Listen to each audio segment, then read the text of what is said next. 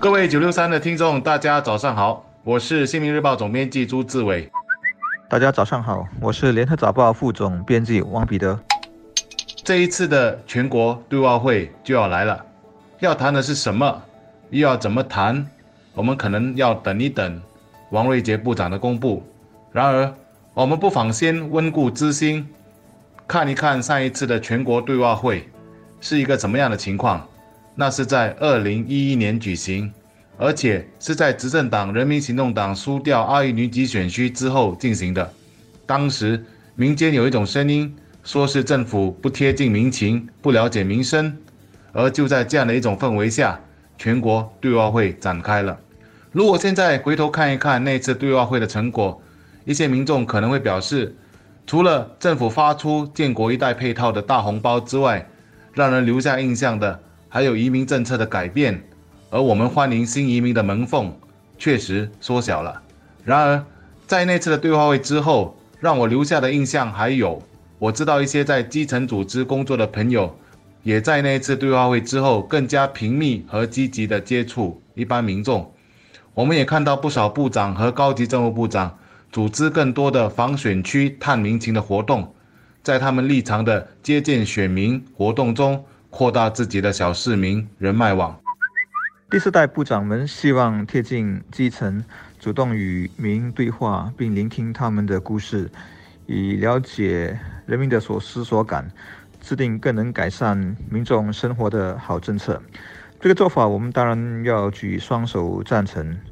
只有专制独裁的政府，才会把民众的所思所感和诉求放在比较次要的位置，甚至可以干脆。盖住耳朵，闭起眼睛，为所欲为，不必管民众要什么，有什么水深火热的痛苦。我们是民主国家，人民怎么想要什么，当然要仔细聆听，那么尽量实现。聆听选民的想法是好的，但不能完全依从。我觉得这是其一，也就是第四代领导要和基层多沟通，要接地气。但也必须利用这样的场合，把自己的深思熟虑的想法、未来的国家的方向说出来，做好宣导工作，设法赢得支持。总之，人民选你出来领导，给你信任，还有那么多的薪水，就是要你去做正确的事。如果立场软化，一味投选民所好，就说不过去了。我想在听和不听之间。啊，或者什么时候该听取民意，又什么时候必须一意孤行、择善固执？我想这个权衡决定了一个国家的治理的水平。然而，有人或许会问：既然政府官员和基层领袖已经都在积极的探民情，那么全国对外会的意义又在哪里？我想，这和一般的选区层面的接触有着层次上的不同。走访选区。这样，我们主要是要广泛的听取人民对一些政策的看法，并对民之所求的一些民生问题，把它交由适当的单位处理。但对话会则是针对某一个国家的课题，尝试向最大数量的民众汇集多元社会的各种观点。比如说，我所关心的问题就包括新加坡接下来五十年的发展是什么？我们在面对老龄化的社会，还需要多做些什么等等。当中也应该牵涉到年轻一代的工作机遇、教育机会、交通、住房、医药、生活费以及退休年龄等诸多问题。这些问题都是要尽可能的广收民意，好让政府在拟定政策或推行政策时有最好的依据。关于新一轮的全民对话，第二点我想要指出的是，通过对话了解民意、贴近民意的工作。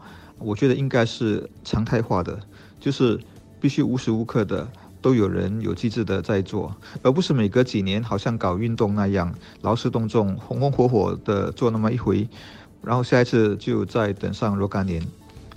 我希望新一轮的全国对话会之后啊，要化整为零，继续有一套办法主动的收集民意。其实不论是从政者或是公务员，听取民意本来就是工作的一部分。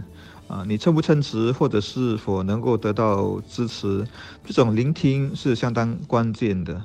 我们都知道，第四代领导班子中好一些，本来就是从群众中来的，他们不是名门望族或大户人家出身。这在是否能直观切身感受底层民意方面是一个好的起点或者说优势。嗯，但再往后推，我们的第五代、第六代呢就不一定了。